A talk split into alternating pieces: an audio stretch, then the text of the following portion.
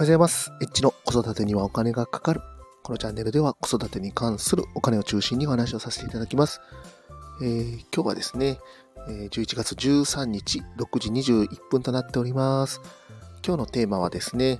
えー95あるのに100、110、120の境目はなんでないのというテーマについてお話をさせていただきます。まあ、これはね、あの、服の話になるんですけども、えっ、と、うちのお姉ちゃんですね。ちょうどですね、身長がだいたい118センチありましてですね、お洋服のサイズがまあ120がいいということなんですけども、ちょっとですね、えー体が細めになってますんで、どうしても、えー服のサイズで困ることが多くなっております。で、えっ、とね、1, 歳でだいたい80、2歳で90、3歳で95、4歳で100、で5歳で110、6歳で120ぐらいの、まあ、イメージで服ってね、あの皆さん買われると思うんですけども、ただですね、えー体が細くて120の服を買うとですね、袖が長くて袖を気にしてですね、大きい大きい大きいという風に言われております。で、思ったんですけど、な、なぜ、まあ、95があってですね、105がなくて115がないのかなと。まあ、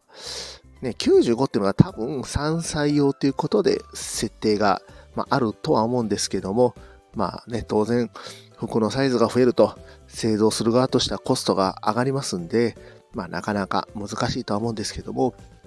もし仮にですね、えー115センチという服があれば、うちのお姉ちゃんはその服を着て、まあ、満足してくれるかなと思っておりまして、まあ、110のね、去年着てた服をね、今着てるんですけど、まあ、これが結構ちんちくりな感じで、袖が短くてパツパツで、まあ、窮屈そうな感じで着てるんですね。まあ、袖が長いと120だと、うーん、なんだかもう、ずっと袖を気にして、ね、ご飯食べるときとか、まあね、普段ね、生活するときとかも、なんか、やりにくそうなことを言ってますんで、まあ、あの、115とか、でね、下の子も今ちょうど103センチあるんでね、まあ、105センチ、まあ、100センチのね、服着てますけども、あ、それはね、ぴったりなんで大丈夫なんですけども、まあ、この辺のね、境目があればいいな、というふうに思っただけの話になっております。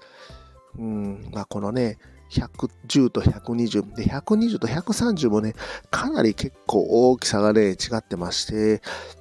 またね、今度ね、ちょっと大きくなって120と130の境目も、まあちょっと苦労するのかなということで、まあ体がね、どんどん大きくなる時期は仕方ないのかなというふうに思っております。まあね、夏はね、良かったんですよね、夏は。夏は半袖で多少大きめの服を着てても全然大丈夫なんですけども、これね、ちょっと寒くなって冬になるとやっぱりね、この長袖というのが、まあ結構ちょっとネックになるということでですね、まあ今日は95あるのに100、110、120の境目はないの？というテーマについてお話をさせていただきました。今日も最後まで聞いていただきましてありがとうございました。また、フォロー、コメント、いいね、レター、ぜひお待ちしております。1でした。さよなら。